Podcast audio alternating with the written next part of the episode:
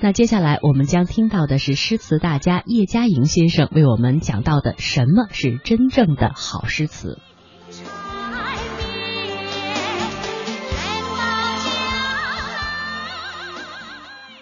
诗词经过它，产生了人类心灵相互交汇的效应。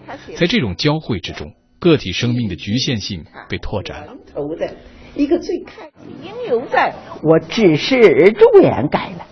他说：“小楼昨夜又东风”，是在回应这个春花秋月，在回应春天又回来了。这春花秋月永远年年会回来。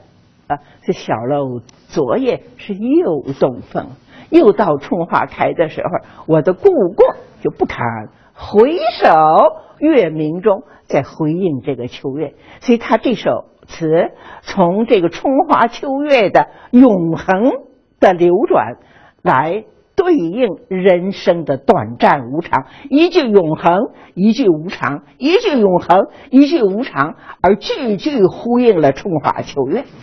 这是李后主的词，我这样给他讲，我给他分析。其实李后主当年何尝用我的理性的思维？他只是真实的、真切的那种感觉、那种感情脱口而出，这真是天才。过去有人把词和诗比的时候啊，常常说词浅而诗深。那么您这么一说的话，其实真正好的词那都深得很。真正好的词尤为隐略。嗯，所以清朝有一个词人，也是词论呃家，就是张惠言。嗯，他说词是要写贤人君子优越怨匪不能自言之情，没有办法明说的感情。嗯。词里边最好的作品都是这一类的，是幽怨怨匪不能自言之情。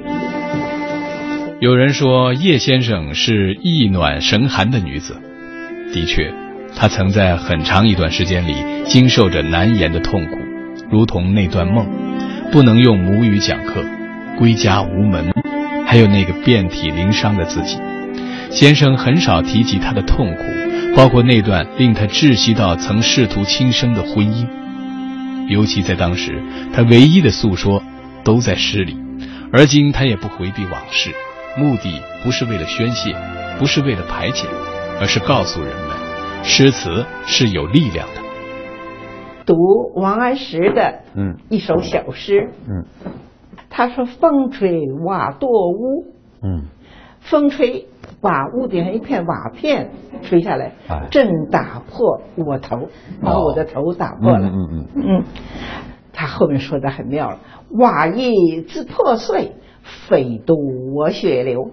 瓦自己摔下也碎了，他不只是把我的头打破了，他众生造众业，我们众生每一天。你的言语、你的行为、你这一句话、一个动作，你影响了什么人？你不知道。嗯，众生造众业，是各有一机抽，冥冥之中，你不知道这个因缘从何而来。所以切莫嗔此瓦，你不要跪这个瓦啊，这个瓦也不自由。哦，切莫嗔此瓦，此瓦不自由。他只。成为现在的样子，他只以说这样的话，做这样的事，他有他的一份前因后果，所以你要原谅他。这就佛家所说的悲悯。悲悯。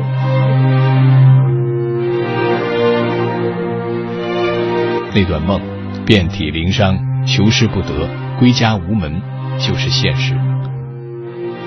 然而，越是备受苦楚。他越能体会当年恩师顾随先生于诗词于人生的教诲。这是顾随先生当年写给叶嘉莹的一封信，里面就有顾随先生的期望和教诲。人在生活的旅途中，要有一种强毅的单核精神，才能不被生活的风浪所击倒。顾随先生，嗯，他讲诗讲得很好，同时。他喜欢呃，就是讲一些佛家的道理。道理。对了。哦，当时好像民国时候的一些大知识分子啊，都喜欢这个学点禅，然后用佛教的眼光，好像来看一些这个当下的一些现实的东西。其实好像好像都是你比如说。顾随先生也说过这样大概意思的话。我们当时在北大读书的时候，我知道朱光潜先生他们当时也说过，叫做以出世的心做入世的事。对，差不多就是这个，就这个意思吧？啊，对，嗯嗯。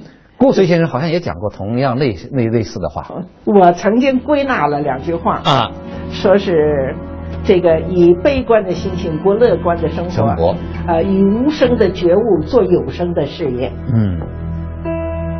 今天叶先生著作等身，更可贵的是，他在遍尝苦难的生活里，在与诗词相伴的人生中，刊物出可供后人传承的弱德品质。在我保持一个弱者的姿态之中，我有我的持守。